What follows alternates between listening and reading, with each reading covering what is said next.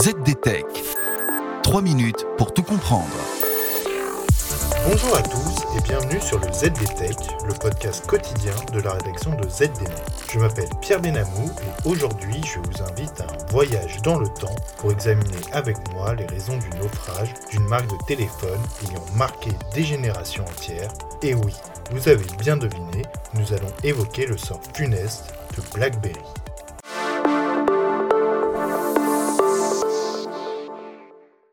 Fut un temps que les moins de 20 ans ne pourront malheureusement pas connaître, où votre identifiant BBM, la messagerie intégrée du constructeur BlackBerry, comptait parfois plus que votre numéro de téléphone.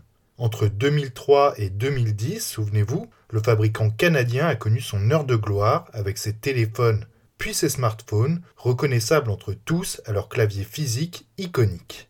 Hélas, tout empire a une fin, et BlackBerry n'échappera pas à cette règle, puisque la société vient officiellement de fermer sa branche dédiée aux smartphones pour se concentrer sur l'édition de logiciels. Exit donc le BlackBerry Charm, BlackBerry Curve ou BlackBerry Bold, des modèles d'abord dédiés aux professionnels mais bientôt adoptés par le plus grand nombre, qui n'étaient vraiment pas rares de croiser, voilà de cela une quinzaine d'années seulement.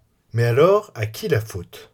Si la société canadienne n'est certainement pas exempte de tout reproche, l'origine de son déclin remonte en réalité à 2007 et à l'irruption sur le marché des smartphones d'une marque que vous connaissez aujourd'hui parfaitement. Je veux bien sûr parler d'Apple qui lança cette année-là son désormais légendaire iPhone.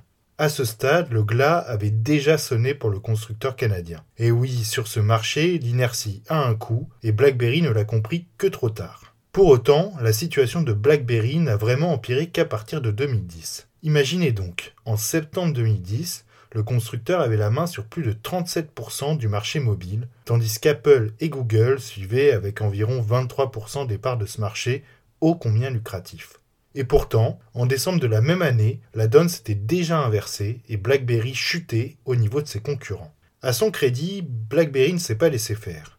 L'entreprise a même tout tenté, depuis sa propre version d'un nouveau système d'exploitation adapté aux écrans tactiles jusqu'à la reprise des modèles BlackBerry classiques en passant par la décision difficile prise de développer des téléphones pour l'écosystème Android.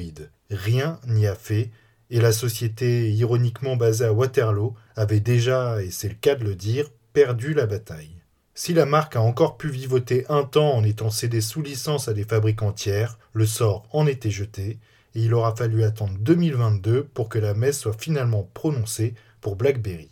Et voilà, normalement on a fait le tour du sujet. Pour en savoir plus, rendez-vous sur zdnet.fr et retrouvez tous les jours un nouvel épisode du ZDTech sur vos plateformes de podcast favorites. ZDTech. 3 minutes pour tout comprendre.